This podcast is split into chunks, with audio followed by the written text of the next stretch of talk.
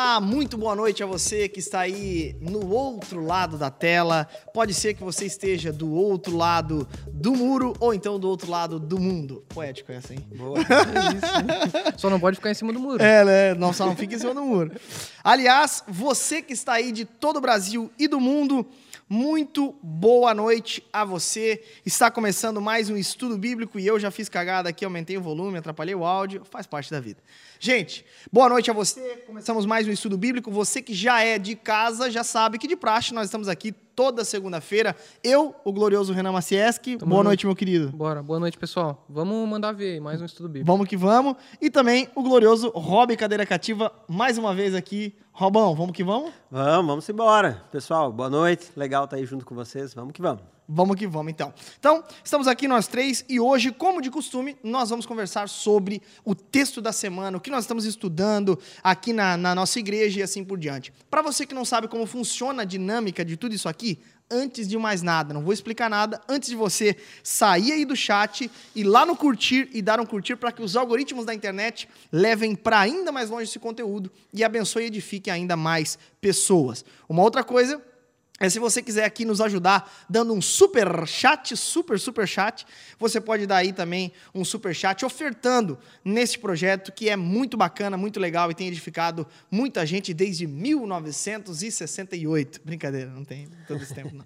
Mas tá bom, gente? Então, você pode ajudar aí e o curtir já é lei, né? Curtir tem que dar o curtir ali pra gente compartilhar para todo mundo. Uma outra coisa, tô vendo a galera comentar aqui o nome das cidades, tem uma galera de todo canto aqui do Brasil e do mundo. Muito obrigado pela sua audiência. E uma coisa legal aqui é que você pode mandar perguntas sobre o texto, perguntas sobre o que estamos conversando, e nós responderemos ou durante o programa ou no final. Então nós vamos interagindo aqui, eu com você, você comigo, você com a gente. Vai ser bem legal. Tá bom, gente? Tamo junto? Vamos que vamos? Vai ser demais. Bom, para quem não está aqui toda semana, deixa eu explicar como é que funciona. Nós trabalhamos aqui na Onda Dura com série de mensagens. Então, nessa vez, neste, neste tema, nós estamos num tema chamado Em Obras. O que, que é o tema Em Obras? É a exposição, nada mais, nada menos do que do livro de Neemias. Então, Neemias está sendo exposto na igreja. Por que, que se chama Em Obras, pastor? É porque esse livro ele se passa justamente no contexto da reconstrução de Jerusalém mais sobre o contexto de tudo que nós estamos falando aqui, volte a algumas casas, acompanhe os outros estudos bíblicos, que nós temos um panorama geral bem bacana, história, geografia, estilo literário, enfim, tudo que norteia, né, tudo que rodeia, melhor dizendo, esse texto, para que você fique inteirado e saia um expert a respeito de Neemias. Um outro convite que eu quero fazer a você também é você assistir às pregações, a exposição de fato do texto toda semana, ok? Então, você já pode acompanhar aí no canal da Ondadora no YouTube tudo isso. Hoje, no dia que se chama hoje, nós estamos estudando, vamos estudar hoje aqui, Neemias capítulo 4. Então a gente já estudou Neemias capítulo 1, as perícopes do capítulo 1, Neemias capítulo 2, as duas perícopes do capítulo 2. Nós já estudamos o capítulo 3 inteiro, que foi semana passada, onde a gente falou sobre é, uma grande obra não ser feita sozinha. Então nós falamos sobre as partes do povo trabalhando, gente até que não era né, da, da, da área da construção, por assim dizer, mas que veio de fora da cidade, que ajudou na reconstrução e assim o, o povo colocou a mão na massa. No capítulo 4, você vai perceber que é um texto onde o povo está reconstruindo os muros de Jerusalém e na reconstrução desses muros acontece uma coisa. Eles começam a sofrer uma série de oposições. Portanto, o texto de hoje ele tem a ver com pessoas que estão na obra e que sofrem oposição estando na obra. Então, é uma história bem legal, bem bacana e um texto que com certeza tem muito a nos ensinar enquanto igreja cristã. É isso? Isso mesmo. Querem dar uma, um panoraminha aí geral a respeito de onde nós estamos ou não? Em que sentido? Um, só uma, um panorama básico de onde viemos, para onde vamos ou não?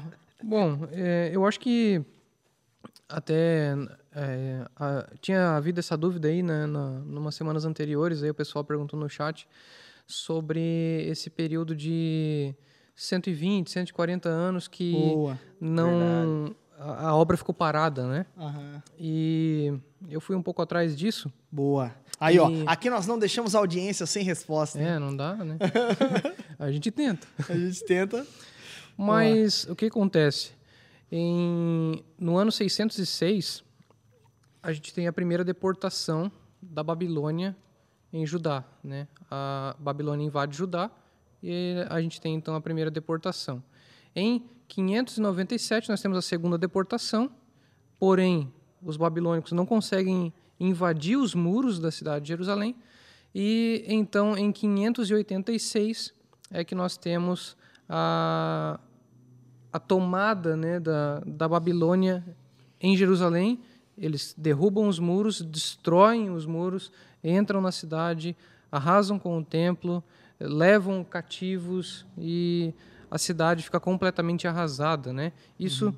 no ano 586.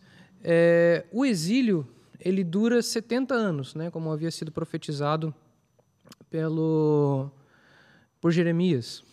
Então, de 586 até 500, 586, 70 anos. É que é uma contra inversa, né? Que vai diminuindo, é. né? Eu, daí eu não consigo fazer. Aqui é humanas. Me perdi aqui. Calcula aí. 516, né? Se é 586 menos 70, 516. Não me lembro, me perdi.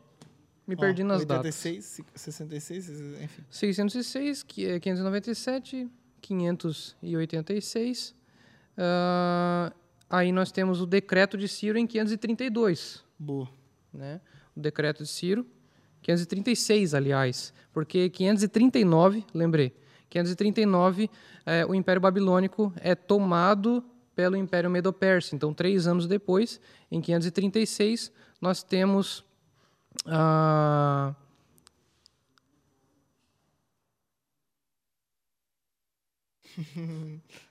a ascensão o decreto de Ciro no capítulo 1 de Esdras. É ah, é muita então, data, gente. É então, estou me perdendo aqui.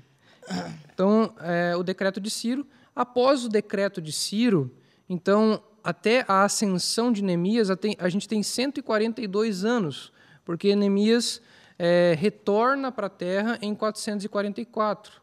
Então, nesse período, desde o decreto de Ciro até o retorno de Neemias para a terra, a gente tem então 142 anos. Uhum. Desses 142 anos, 120 anos foi o tempo que a obra ficou parada.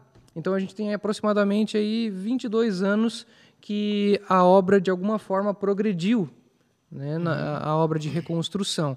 E aí dentro desses 140 anos a gente tem a primeira leva né, de retorno do exílio com Zorobabel, a uhum. segunda com Esdras, a terceira então com Neemias em 444, né, 142 anos depois do decreto de Ciro, e aí já para a reconstrução dos muros, uma obra que leva 52 uhum. dias para ficar pronta, né? Uhum. Oh, a, até a dúvida dele lá era com relação à a, a, a, carta Artaxerxes no, em Esdras 4. Você lembra disso? O, o Daniel Frecheio, alguma coisa assim que mandou para gente. Ele tinha dúvida se Artaxerxes ficou todo aquele tempo até você lembra? Até. É, até. Neemias 2, que é no capítulo 2 lá, quando ele. Quando Sambalat começa a ficar com raivinha, assim, ele fala: vocês estão se rebelando contra o rei? Se era de fato o mesmo rei que ele fica com medo de conversar tal.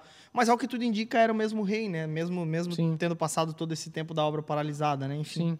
É, Enfim. até ele fica com temor, né? De Uhum. Muito provavelmente é, é, o temor dele diante do rei, quando o rei questiona por que o coração dele estava abatido, uhum. é, vem de fato pelo, né, porque o Artaxerxes havia instituído né, a, a, última parada da obra ali, né? Uhum. Havia uhum. embargado a obra. Boa, perfeito. Então, é uma dúvida até de um outro irmão que ele não está aqui na live ainda, mas talvez depois ele vai assistir a live e é, ele vai conseguir captar. Se você estava viajando aí, é porque a gente nunca deixa a nossa audiência à mercê das suas próprias interrogações, ok? Perdão aí pela falta de memória. Uh, não, tá doido. Imagina. Põe né? memória nisso. É.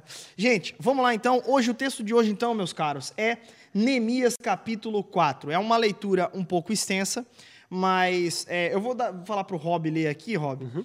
É, mas é uma leitura um pouco extensa, mas é uma leitura que é muito legal, uma história maravilhosa. Tem uma trama incrível aqui que acontece. Mas já de antemão, eu quero falar que você vai perceber na estrutura literária do texto que há o relato de uma oposição, sempre, e há o relato de uma resposta a essa oposição do povo. Qual foi a... Então, a oposição se deu, qual foi a resposta que se deu? A oposição que se deu, qual foi a resposta que se deu? Então, nós vamos perceber que há um jogo aqui, talvez a gente poderia até chamar de paralelismo, algo antitético, talvez, alguma coisa nesse sentido, mas talvez não se encaixa para esse tipo de texto. Mas é como se fosse é, um relato que ele apresenta algo e depois vem uma resposta contrapondo aquilo que foi apresentado. Então era uma oposição e uma resposta à oposição. E nesse relato você vai ver que tanto a oposição quanto a resposta à oposição tem muito a nos ensinar. Vamos lá? Bora Vamos lá. ler? Quem lê? Quem pode ler? O, o Bob, então, né? Pode Vamos ser. lá. Neemias capítulo 4, versículo 1 diz assim: Sambalate ficou furioso quando soube que estávamos reconstruindo o muro. Indignou-se e zombou dos judeus. Disse na presença de seus companheiros e dos oficiais do exército samaritano: O que esse punhado de judeus fracos pensa que está fazendo? Imaginam que serão capazes de construir o muro em um dia só porque ofereceram alguns sacrifícios? Pensam que podem fazer algo com as pedras queimadas que tiraram de um monte de entulho? Tobias, o amonita, estava ao seu lado e comentou: Basta uma raposa subir lá, e esse muro de pedra desaba. Então orei: Ouve-nos, nosso Deus, pois estamos sendo ridicularizados. Que essa zombaria caia sobre a cabeça deles e que eles próprios se tornem prisioneiros numa terra estrangeira. Não ignores sua culpa. Não apagues seus pecados, pois provocaram tua ira aqui diante dos construtores. Por fim, o muro foi reconstruído até metade de sua altura ao redor de toda a cidade, pois o povo trabalhou com entusiasmo. No entanto, quando Sambalat e Tobias, os árabes, os amonitas e os asdoditas souberam que a obra avançava e que as brechas no muro de Jerusalém estavam sendo fechadas, encheram-se de ira. Eles planejaram vir, lutar contra Jerusalém e causar confusão em nosso meio. Mas nós oramos a nosso Deus e colocamos guardas na cidade de dia e de noite para nos proteger. Então o povo de Judá começou a se queixar. Os trabalhadores estão cansados e ainda há muito entulho para remover. Não seremos capazes de construir o muro sozinhos. Enquanto isso, nossos inimigos diziam: antes que eles se deem conta de que, do que está acontecendo, cairemos sobre eles e os mataremos, acabando com o seu trabalho. Os judeus que moravam perto dos inimigos nos disseram diversas vezes: eles virão de todas as direções e nos atacarão. Por isso, coloquei guardas armados atrás das partes mais baixas do muro e nos lugares mais expostos. Dividi-os por famílias para que montassem guarda armados com espadas, lanças e arcos. Examinei a situação, reuni os nobres, os oficiais e o restante do povo e lhes disse: Não tenham medo do inimigo. Lembrem-se do Senhor que é grande e temível e lutem por seus irmãos, seus filhos, suas filhas, suas esposas e seus lares. Quando nossos inimigos descobriram que sabíamos de seus planos e que Deus os havia frustrado, todos nós voltamos ao trabalho no muro. Dali em diante, porém, apenas metade de meus homens trabalhava, pois a outra metade ficava de guarda com lanças, escudos, arcos e couraças. Os líderes ficavam na retaguarda de todo o povo de Judá que construía o muro. Os trabalhadores prosseguiram com a obra, com uma das mãos levavam as cargas, enquanto com a outra seguravam uma arma. Todos os construtores tinham uma espada presa à cintura. O tocador de trombeta ficava comigo para dar o sinal de alerta. Então expliquei aos nobres, aos oficiais e ao restante do povo: a obra é extensa e estamos muito separados uns dos outros ao longo do muro. Quando ouvirem o toque da trombeta, corram para onde ele soar. Nosso Deus lutará por nós. Trabalhávamos o dia inteiro, do nascer ao pôr do sol, e metade dos homens estava sempre de guarda. Nessa ocasião, eu disse aos que moravam fora dos muros que passassem a noite em Jerusalém. Assim, eles e seus servos poderiam ajudar na guarda à noite e trabalhar durante o dia. Nenhum de nós, nem eu, nem meus parentes, nem meus servos, nem os guardas que estavam comigo, trocava de roupa. Carregávamos sempre nossas armas, até mesmo quando íamos beber água. Olha só, que loucura. Então, só para que você entenda mais ou menos o que está acontecendo. O povo está reconstruindo o templo, o, perdão, o muro, e de repente eles começam a enfrentar uma série de oposições por alguns opositores já antigos até e conhecidos do povo. Eles começam a zombar, desprezar da obra. Depois há um, um, um motim. A gente vai entrar mais nesses detalhes, mas só para explicar de maneira geral o que está acontecendo. Depois eles vão fazer uma, alguma espécie de aliança com povos em volta e todos eles começam a planejar paralisar a obra por meio de inserções na cidade, para é, derrubar a cidade, para parar a obra e assim por diante, atacar a cidade e assim por diante. Então, eles estavam reconstruindo o muro, né, como Deus havia os abençoado, e de repente eles enfrentaram essa oposição. Nessa oposição, então, depois disso, eles começaram a ficar um pouco mais ligados. Então, eles começaram a trabalhar com uma mão na ferramenta e a outra na espada. Num ditado popular mais contemporâneo, um olho no peixe, outro no gato. Eles trabalhavam, então, na ideia de que precisavam proteger a cidade. Até Neemias vai dizer aqui que metade dos homens trabalhava enquanto metade protegia a cidade. Então, de fato, havia muita oposição. Então, nós vamos entender o que de fato está acontecendo. Até o relato é muito forte aqui, porque ele diz que eles nem trocavam de roupa, alguns nem tomavam água, melhor, não largavam a, a arma nem para tomar água. Então, a oposição foi forte, mas eles se prepararam e ficaram apostos ali para proteger a obra de Deus. Mas vamos lá. É, algo que é perceptível aqui no texto, como eu falei, é essa questão de oposição, resposta, oposição, oposição, resposta, oposição.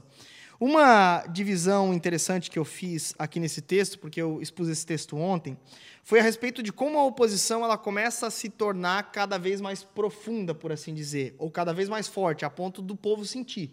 Porque no primeiro momento você percebe que o povo ele não dá tanta trela para a oposição, mas depois começa a ser mais forte, aí o povo começa a se importar um pouco mais com a oposição e até sentir medo né, diante disso.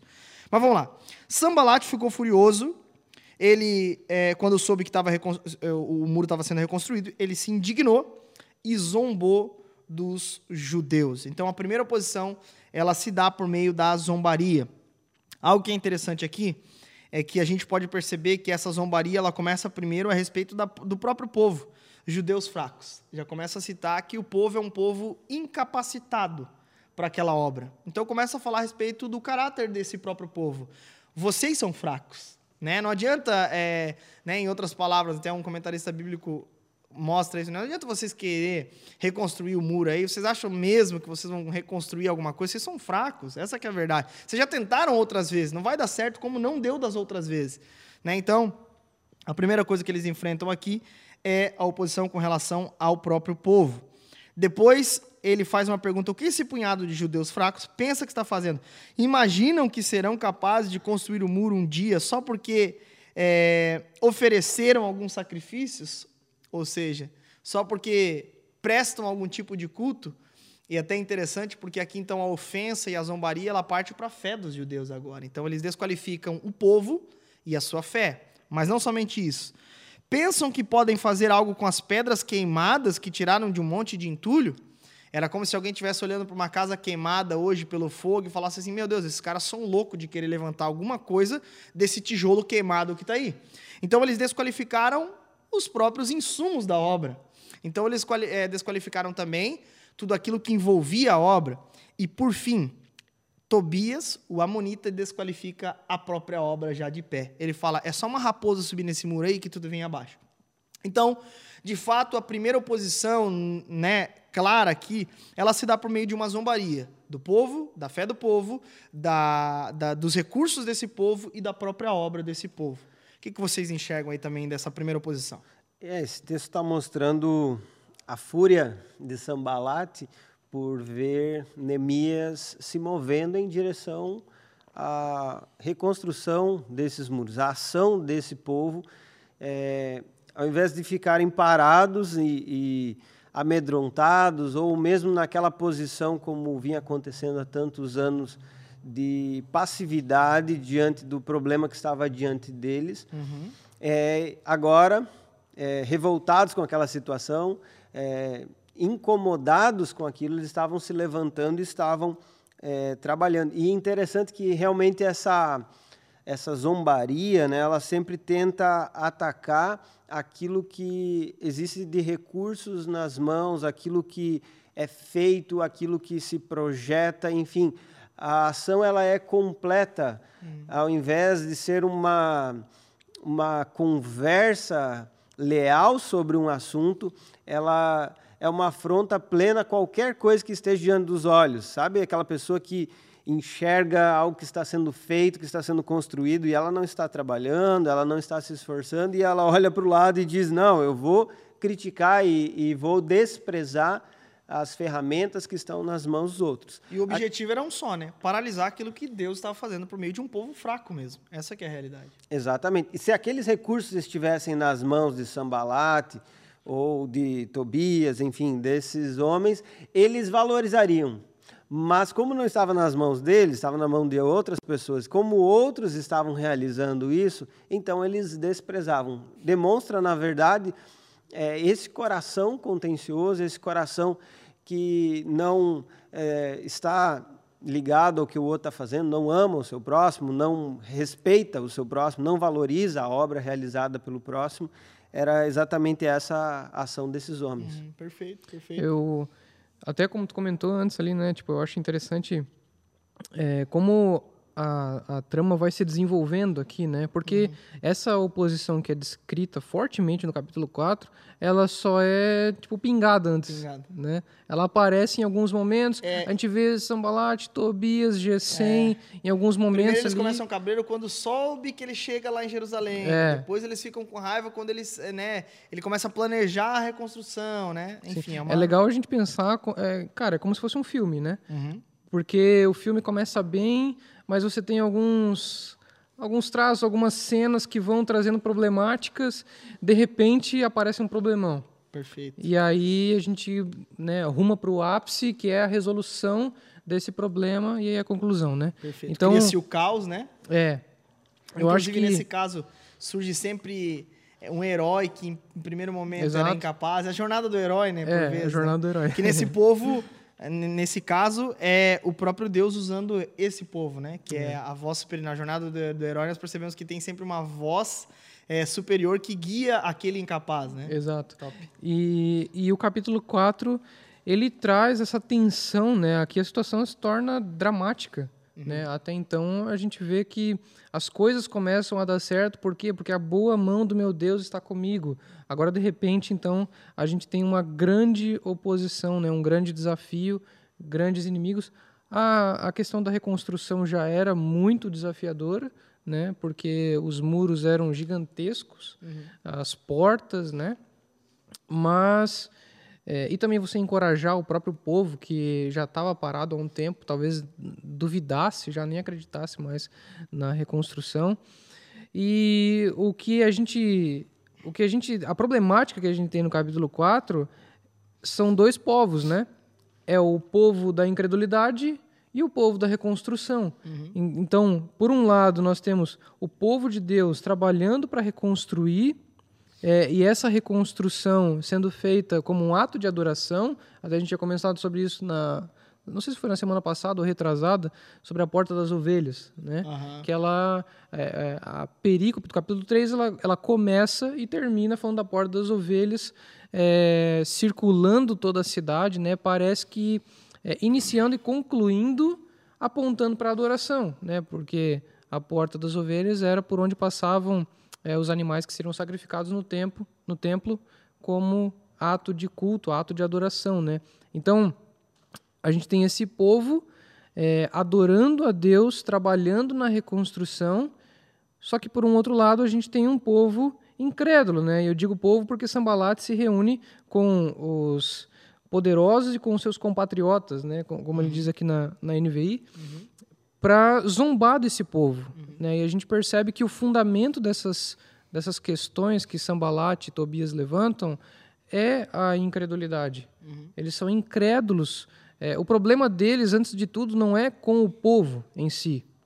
O povo é o objeto de ataque, mas o problema deles, antes de tudo, é com Deus. Eles não conseguem é. enxergar o que Deus está fazendo através do seu povo. Uhum. E nesse, nessa narrativa é apresentada uma oposição ao povo de Deus que é, faz parte da história de todo o povo do Senhor, ah, enfim, em todos os tempos. Né? Nós uhum. percebemos exatamente isso que a igreja do Senhor Jesus enfrentou perseguição, né? o povo de Israel enfrentou perseguição. Aqueles que desejaram viver de forma piedosamente, que de alguma forma desejaram honrar o Senhor, é, desde é, Abel, né, nós já percebemos que há um tipo de perseguição àqueles que procuram cumprir a vontade do Senhor. Então, uhum. aqueles que vivem o propósito de Deus na sua vida acabam despertando uma oposição exterior daqueles que questionam, julgam, desprezam até mesmo ao Senhor. Perfeito, perfeito. A gente vê essa oposição também, é, Gênesis ali, quando é, há inimizade entre o, a semente da serpente com a semente da mulher, né? Ora, qual é a semente da serpente? É óbvio que não são demônios, né? Porque demônio não dá luz. Mas e a gente, e se a gente for perceber, né, até nos evangelhos, Jesus se refere a, aos líderes religiosos, por exemplo, como raça de víboras, hum. é, como é, tendo o diabo por pai, né, porque ele era mentiroso e homicida desde o princípio. Então, a, os filhos da serpente, aqueles que são inimigos da semente da mulher, é, são homens, mulheres é, incrédulos, aqueles que sempre se opõem ao povo de Deus, né? Como o Rob uhum, falou. Uhum. Perfeito.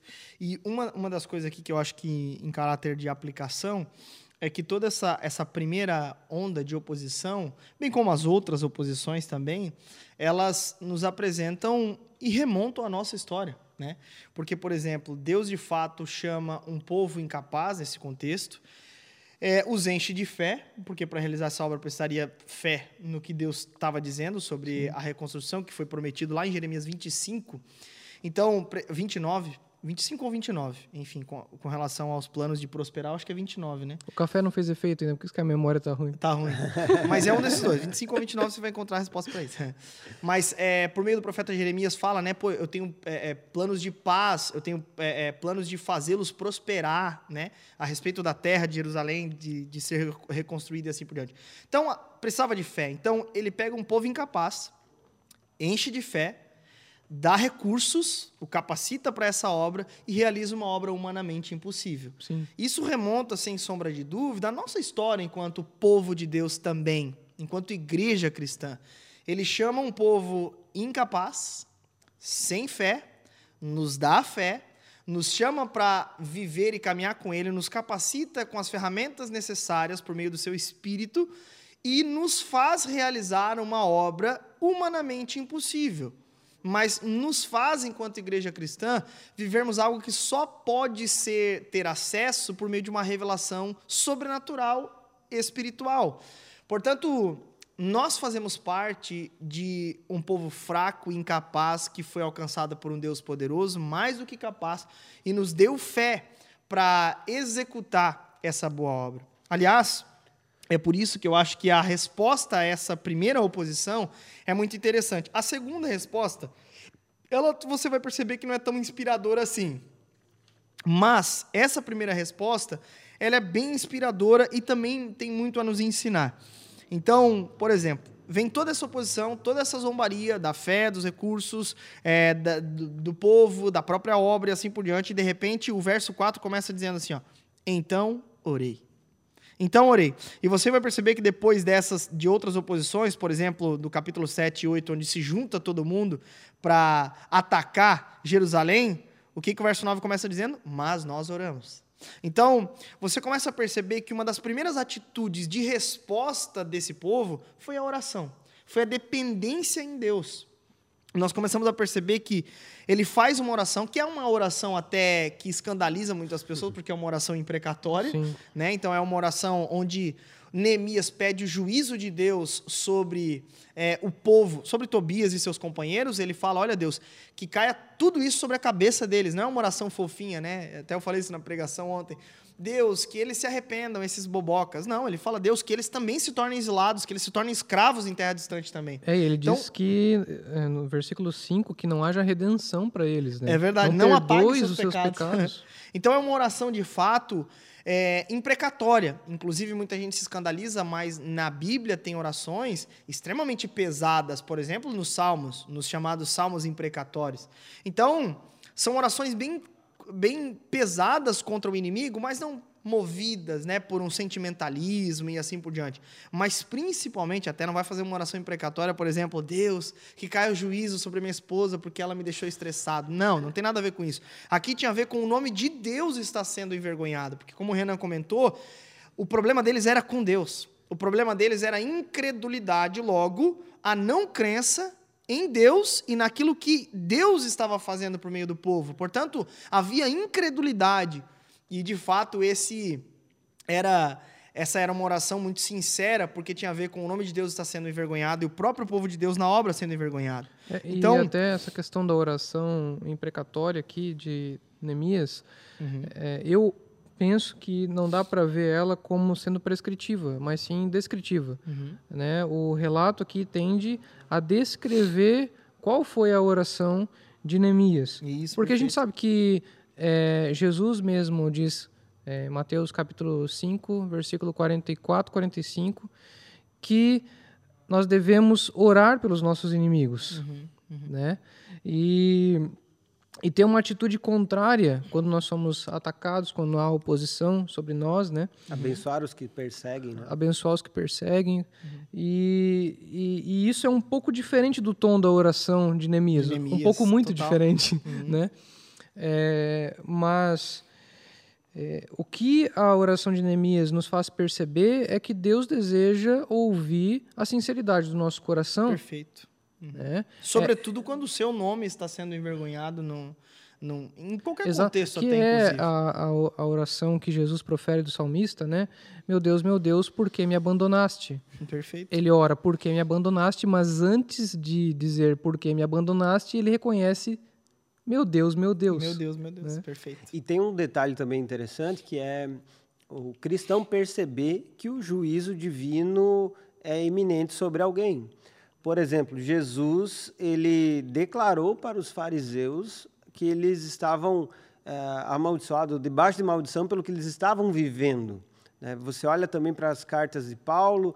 eh, Paulo falou para é, né, e Fileto, se não me engano, é, que eles estavam também é, debaixo da ação de Satanás. Você vai lá para Apocalipse, capítulo 6, os mártires estão clamando por vingança. Ou seja, você percebe na Bíblia que existem declarações também do juízo divino baseado naquilo que as pessoas estão fazendo de incorreto. Então, é, vamos dividir isso e deixar bem claro, né? É. Para os irmãos entenderem. Não vai né? sair pedindo para Deus não perdoar o pecado dos outros aí, que não vai dar bom. Exatamente. Então, a Não é. justiça divina vai vir sobre esses incrédulos, inclusive, é, deixar claro para as pessoas que elas estão num caminho de morte, destruição, é algo é, importante. Mas nós não temos esse direito de encher nosso coração de ira e desejar que caia fogo do céu, por exemplo, sobre eles. É um exemplo né, bem claro que Jesus repreendeu os seus discípulos que estavam pedindo esse juízo iminente baseado numa ira própria. Então, qual que é a fonte dessa, desse pedido por um juízo divino? a minha ira querendo a minha vontade ou defender a santidade de Deus. Perfeito, Boa. perfeito. e até interessante aqui, mas o que fica, eu acho que de lição aqui, não é nem que tipo de oração ele está fazendo, algo do tipo, né? Mas eu acho que é a atitude dele mesmo de, de um pedido de justiça a Deus. Eu acho que isso é importante. Diante de uma oposição, ele pede justiça a Deus, porque ele entende que de Deus é a justiça, embora ele esteja muito revoltado. É, que é isso que as orações, no fim das contas, imprecatórias nos ensinam, de que de Deus é a justiça, não da força do nosso próprio braço. É. A gente percebe que a primeira atitude do servo de Deus não é, é, responder à altura, Perfeito. mas é perfeito. orar. É orar. Então, acho que essa primeira atitude, é, então orei, que inicia o verso 4, tem muito a nos ensinar.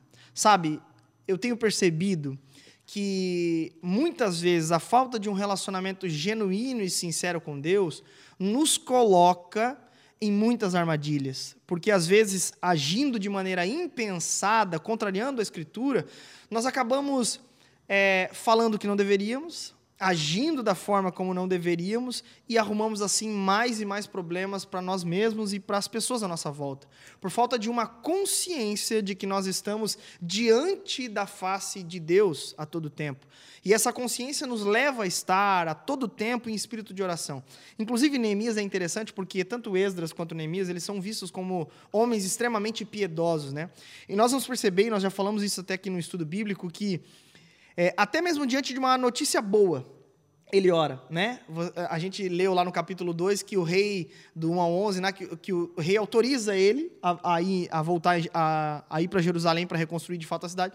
Aí ele ouve a resposta do rei, mas ele dá uma oradinha básica ali, aquela oradinha rápida, diante de uma resposta muito positiva que ele estava querendo muito. Mesmo assim, ele não agiu de maneira né, impensada, não. Ele primeiro orou, talvez uma oração de gratidão, mas fato é que o que esse texto nos ensina, de maneira geral, é que diante de uma oposição, diante dessa primeira oposição, Neemias ora, depende de Deus, depende de Deus. Só que o relato continua. O relato continua e no verso 6, ele vai continuar descrevendo o que está acontecendo. Ele, ele diz, por fim, olha só, tem uma oposição, no verso, no verso do 1 até o 3, depois ele diz que ele ora, ele faz a oração imprecatória, mas depois ele vai dizer no verso 6 o seguinte: Por fim, o muro foi reconstruído até a metade de sua altura ao redor de toda a cidade, pois o povo trabalhou com entusiasmo. Eu acho aqui interessante porque não simplesmente o povo ora, depende de Deus, mas ele entende que a oração, ela não exclui a ação do povo. A dependência não exclui a prudência, né?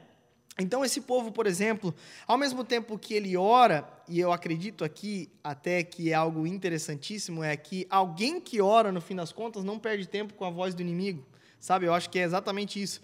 Então, ele ora a Deus, e aqui Neemias, o relato diz que então orei, né? Talvez uma primeira pessoa do singular, orei. Depois, na oração, ele é coletivo, mas ele fala que ele ora. E ele diz, então orei, nosso Deus e assim por diante. Mas o povo ele continua trabalhando. Então esse povo ele depende de Deus, mas ele continua com a mão na massa. Isso é muito interessante, também tem muito a nos ensinar. Até o presente momento, o povo ainda não foi afetado pela voz do inimigo. O povo ainda, né, antes do relato de, da, das pressões em volta, esse povo, ele de fato tem uma atitude que nós podemos aprender demais. A primeira, dependência. Em oração, primeira coisa, né, principalmente na atitude de Neemias, oração. E a segunda coisa, esse povo ele continua trabalhando com entusiasmo. Não é só trabalhando, tem o adjetivo do entusiasmo. E é interessante porque diante de uma oposição, talvez as melhores armas que nós vamos ter é a dependência em Deus, por meio de uma vida humilhada em oração e continuar o trabalho que Deus nos designou. Não é verdade? Querem comentar alguma coisa sobre isso? Sim, com certeza. é, é algo que nós precisamos compreender. Nós vamos enfrentar a oposição. Perfeito. E essa compreensão tem que ser tão clara como a realidade do que nós estamos fazendo nesse momento. A oposição vai acontecer, não é que pode, vai acontecer, e nós temos que estar prontos para isso, para dar a resposta correta. Não é a resposta à altura, porque muitos é, líderes que têm uma personalidade forte, vamos assim dizer, respondem à altura, ou seja, na mesma moeda, da mesma é. forma. Mas nós entendemos que um filho de Deus, um servo do Senhor, deve responder de maneira adequada, com dependência do Senhor esse trabalho entusiasmado. Por quê? O apóstolo Paulo vai dizer, né? Respondam a cada um com as palavras temperadas com sal, né? Exatamente. Porque a, a fonte do que nós estamos realizando não é a opinião alheia, mas é o nosso Deus, o sustento dessa obra, aquele que nos habilita para caminharmos em direção à realização dela. Então, é por isso que o nosso trabalho continua e com entusiasmo, né? Uhum. Perfeito. Eu estou olhando aqui uma participante especial aqui Pois é. E tá bem bacana. E se fosse algumas mulheres aqui, possivelmente já estaria uma gritaria aqui, porque nós temos nada mais, nada menos que uma baratinha acompanhando o estudo bíblico aqui no chão. Vou e tirar ela tá, foto dela. ela tá antenada aqui, com certeza. É, ela tá tentando se levantar como uma opositora à obra, mas nós estamos aqui felizes da vida continuando. Mas vamos lá. Sai. É, sai, Satanás! Enfim.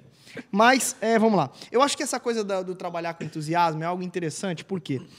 Porque muitas vezes, talvez, por não entendermos o tamanho da obra que a gente está inserido, envolvido, ou talvez até por falta de reconhecimento da situação em que estávamos e para onde estamos caminhando agora, depois que fomos alcançados por Cristo, talvez nós não temos a consciência do tamanho da obra que nós estamos realizando. Nós vamos falar um pouco mais sobre isso na exposição do capítulo 6, mas fato é que, às vezes, por não percebermos o tamanho da obra que estamos envolvidos, perdemos tempo demais com as nossas próprias ideias, com, as- com o nosso próprio umbigo, com o que nós queremos. E às vezes não agimos entusiasmados com a obra, felizes, alegres, quando na verdade nós percebemos que a obra, o muro foi reconstruído até a metade pelo menos, por conta de um trabalho entusiasmado. E aliás, é interessante porque quando Paulo ele vai falar de Tito diante da, da, de uma missão que Paulo deu a ele lá para administrar as ofertas da igreja de Corinto, da igreja em Corinto, né? Ofertas que iriam destinadas a Jerusalém, que estava passando por dificuldades. Ele fala que Tito, um cooperador do ministério de Paulo, não somente aceitou o convite de ir até Corinto, mas ele aceitou esse convite com muito entusiasmo e com uma disposição própria, por vontade própria. Então ele foi entusiasmado diante de uma missão que ele recebeu. Isso eu acho que nos ensina demais e nos mostra a postura diante mesmo até das oposições que nós vamos enfrentar. Nós devemos então depender de Deus e continuar trabalhando com entusiasmo. Na continuação do texto, nós vemos que agora não é mais Sambalate e Tobias, mas agora vem os árabes, os, os amonitas e os asdoditas. Algo interessante aqui nesse relato é que esses, esses nomes aqui, todos eles, eles representam parte né, de, de, de, um, de uma região. Por exemplo, Sambalate, ele representa o sul, se eu não me engano. O norte. O norte. Eu tenho anotado. Top. O norte é o norte. Isso. Tobias e os árabes, então, é leste, alguma coisa assim, né? Isso, leste. Leste. Os, Tobias e os amonitas, né? E os asdoditas, eles representam Oeste de Jerusalém oeste, e Gesem ao sul. o sul, perfeito. Que é o- os árabes, né? Possivelmente. Então, assim, você percebe que nesse relato, geograficamente falando, Jerusalém estava no meio, e esses inimigos citados aqui, eles são inimigos de todos os lados. Ou seja, Jerusalém, norte a sul, leste a oeste, estava sendo pressionada. Então, tá aí uma segunda oposição desse texto. Nós percebemos que essa oposição primeiro se deu por meio de uma zombaria, e agora nós estamos percebendo que esses povos eles se iraram com a reconstrução e planejaram atacar Jerusalém. Jerusalém no meio, e esses povos em volta começaram a planejar atacar. E aí a atitude do povo, Arnaldo, é sentir, amigo. Começou a sentir. O povo sentiu.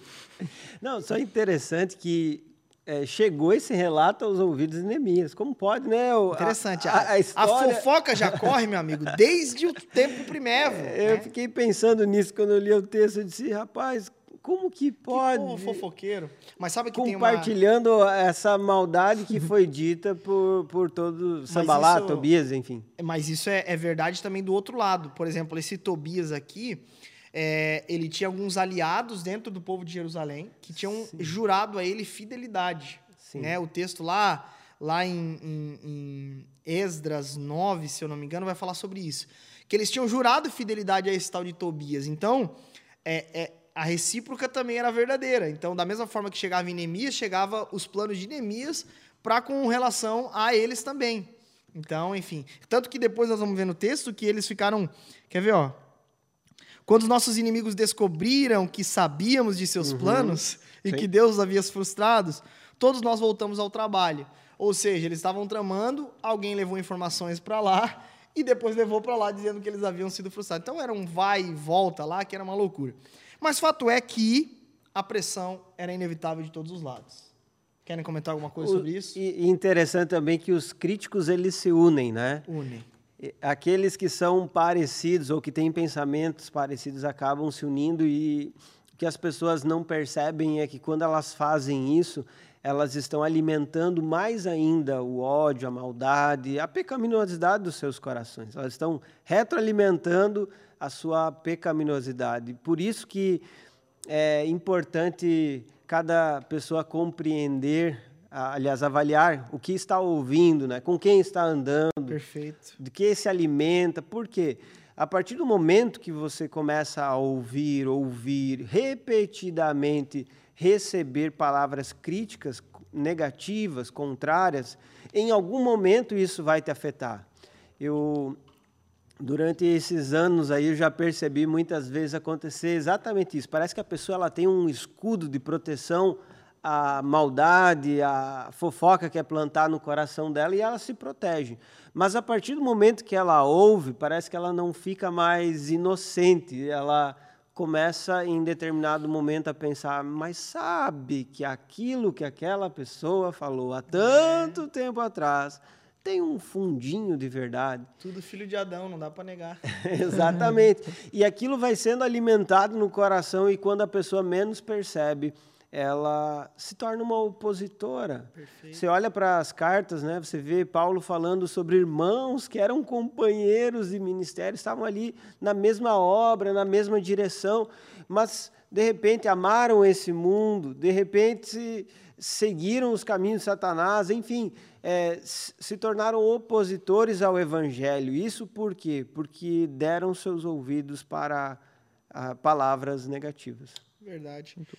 Eu acho que uma das coisas também que, em caráter ilustrativo, permita-me fazer uma ilustração aqui. Ilustração não, só para a gente desenhar um pouco, é, em caráter de aplicação, é que também essa oposição de todos os lados, é, quando a gente fala que é de todos os lados, é de todos os lados mesmo, porque agora o lado de dentro começa, então, a trazer essa oposição, que é o que o Rob está comentando agora, né?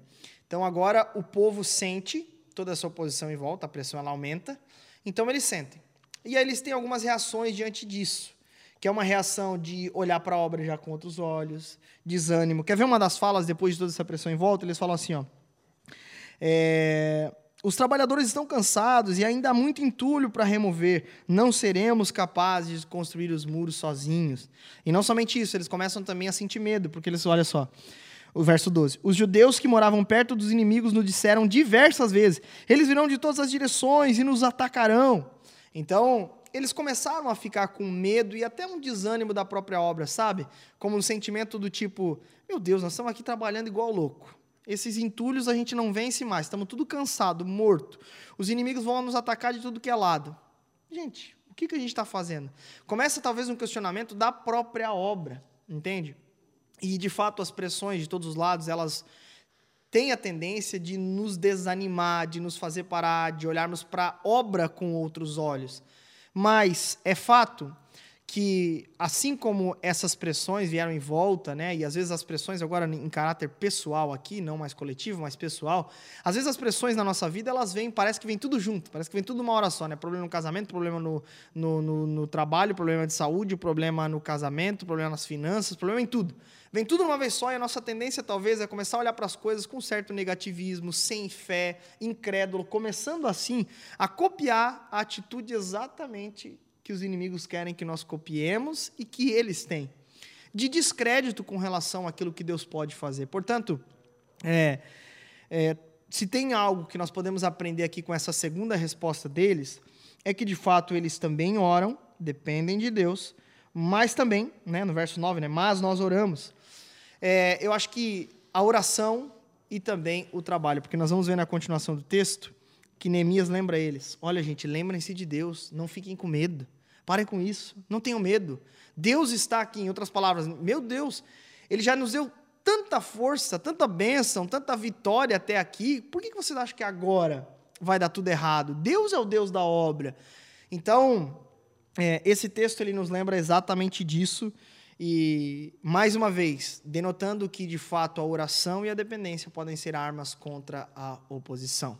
A gente percebe aí que a oração acaba sendo combustível Uhum. do trabalho, né? Porque Perfeito. eu acredito que o que demonstra que de fato a gente creu naquilo que orou é se nós agimos de acordo com aquilo que oramos. Né? E esse agir de acordo com o que oramos é o trabalho, é a obra, é o serviço.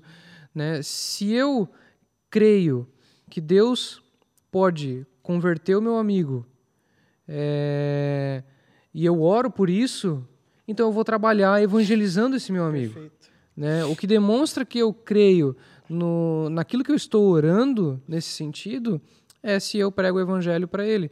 E em tantas outras coisas, né? Se eu creio que aquilo que Deus está realizando na nossa igreja, no nosso meio, é, procede da parte de Deus e eu oro para que Deus abençoe isso, para que haja crescimento, para que haja fruto espiritual, então eu vou trabalhar e fazer a minha parte para colher esses frutos.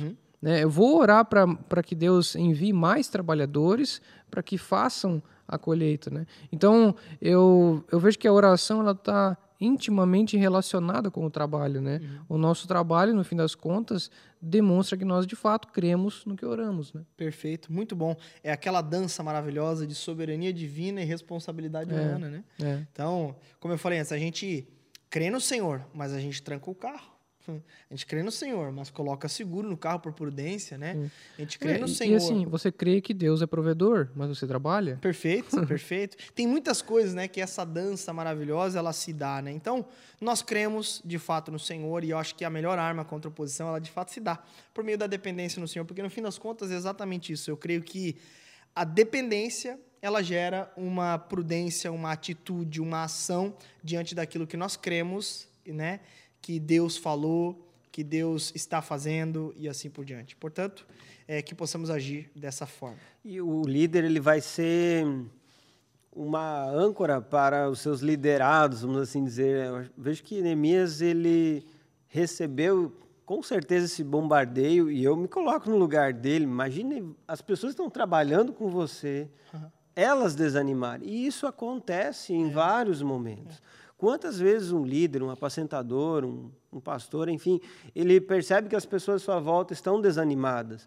E estão desanimadas por vários motivos. É, por exemplo, na pandemia, né, no- lá em 2020, até ano passado, enfim, até esse ano, quem sabe, quantos desanimaram a nossa volta? E isso é, é extremamente ruim, é difícil, ah, puxa você para baixo.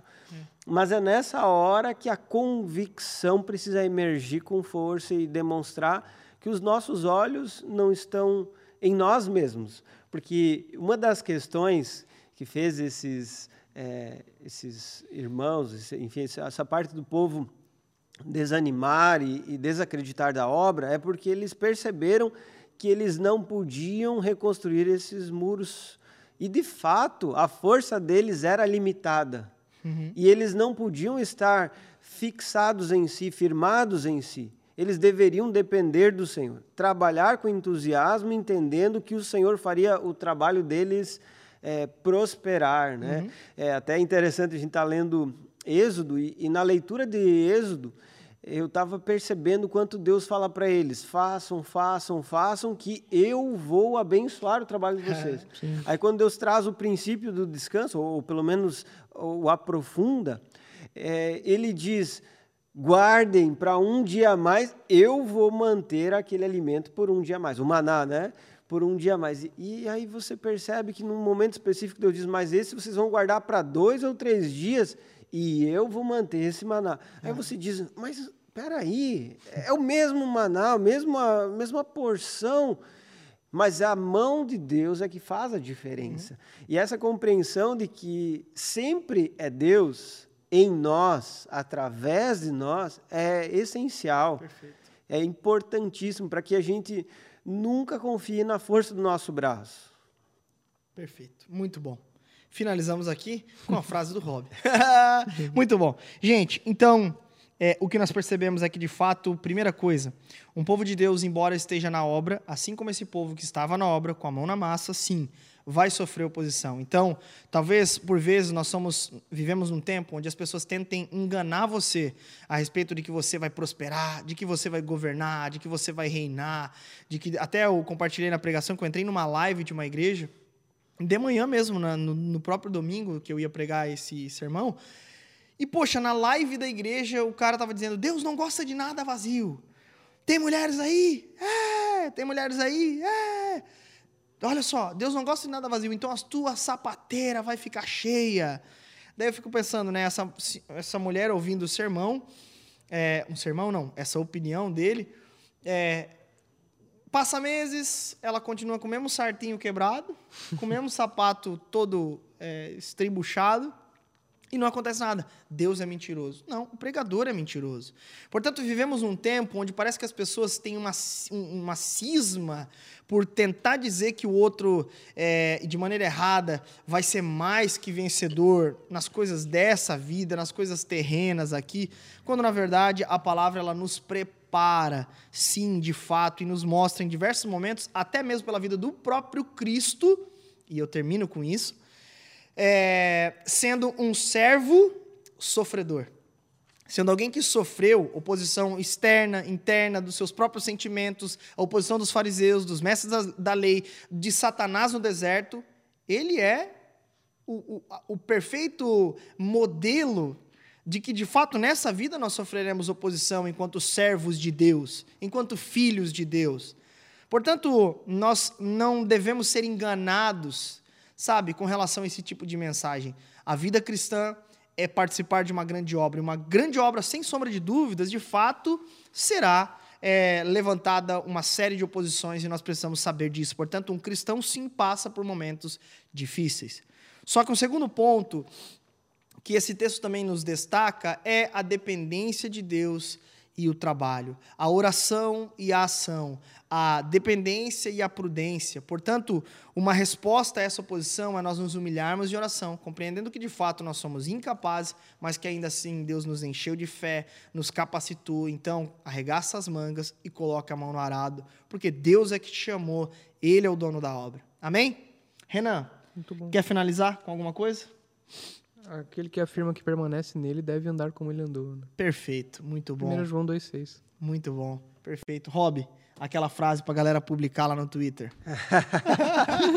aquela frase de efeito da tua, teu, da tua pregação aí, meu querido. A, a, frase de efeito? Não. Vou citar uma frase sua da pregação que foi excelente. Vamos ver, então. e, Vamos ver se é minha ou se eu roubei de algum comentarista bíblico. Brincadeira. Não, quando, eu, quando, ó, quando eu pego frase de comentarista, eu cito, hein, velho, que é o cara que falou. Dependência é não, não anula prudência. Perfeito. Eu gostei muito dessa frase e fiquei, inclusive, meditando nela. E eu acho ah. que é do Hernandes Dias Lopes essa frase. Eu acho que não é minha, tá, gente? Mas crédito aí é Hernandinho. Se eu não citei na pregação, errei. Hernandinho. Não, mas é uma frase que a gente fala já há muito tempo, né? Então, é... não sei se é dele mesmo, mas enfim. Mas é uma, uma ideia muito interessante desse texto, né? Do, enfim, todo o livro de Neemias, né? Uhum. Quando eu estou dependente de Deus, não necessariamente eu estou com a guarda baixada, parada, deitado na rede, sem fazer nada, não eu demonstro dependência de Deus confiando com Perfeito. o meu coração, né? Até interessante o comentário, se não me engano, é o do Wiersbe, que ele fala sobre você manter o olho na vigilância, manter o coração na dependência, manter a mente na obra e as mãos no trabalho. Então, essa deve ser a atitude do povo de Deus nessa caminhada. Perfeito. O verdadeiro cristão, então, ele é alguém que depende de Deus, trabalha em prol do reino de Deus está com os olhos em Jesus. Afinal de contas, ele é o servo sofredor perfeito. Portanto, quer ter um exemplo aí de alguém que é, é uma ótima resposta à oposição? A vida de Cristo. Amém? É, não teve nenhuma pergunta aqui. Você tem alguma pergunta aí na sua casa? Se quiser, manda aqui, mas eu vou lendo aqui alguns comentários. É, qual a leitura de hoje? Não, na verdade, acho que não tem pergunta. Tem pergunta aí, povo? Eu não achei aqui. Não vi também nenhuma. Aí, ó. Fechou, meu amigo. Eu acho que é isso mesmo. Teve bastante comentário legal pra caramba, galera de vários cantos do Brasil. Mas, até comentário sobre o texto, o pessoal falando da barata, ó. Senhor, kkkk, a barata quer o café. Se fosse eu, já tinha saído a hora. Ela voltou umas três vezes aqui, gente, Ela mas nós não falamos nada. Olha só. Agora ela ela chegou pertinho do meu pé aqui. Ó, Thiago Não Malaquias. consegui nem falar mais, cara. Ah, Fiquei é? preocupado aqui. Brincadeira. Cara, eu não tenho medo de barata. Você sabe que barata não me, não me dá nenhum tipo de Ah, ruim, não, nada. o cara não tem medo, mas voa na cara. É, vai Aí na cara é-. Estragaria o estudo bíblico e a barba do Renan Já aqui. pensou? Penteada, né? A barba do Renan. O, o jeito que o Rob falando as frases bonitas ali e o cara que se batendo no microfone. Uma ali, barata. É. tomando- Pô, aliás, chegou o Thiago Malaquias aqui, ó, goleirão, que sempre toma muitos gols meus lá na- no campo. Brincadeira, Malaquias. Mas ele perguntou: Jesus amado, acabei de chegar, cadê a frase do Rob? Ele já mandou. Thiago Malaquias, que tá toda segunda-feira lá orando, homem de Deus. Pena que é flamenguista, mas vai dar bom. Gente, obrigado pelo carinho da audiência, tamo junto, que Deus os abençoe. Semana que vem estamos de volta, nós aqui nos nossos velhos e queridos bancos e vocês de todo o Brasil e mundo, porque o estudo bíblico é nosso, ele é muito nosso. Um abraço, tamo junto e até segunda-feira que vem, às 8 horas. Valeu, pessoal.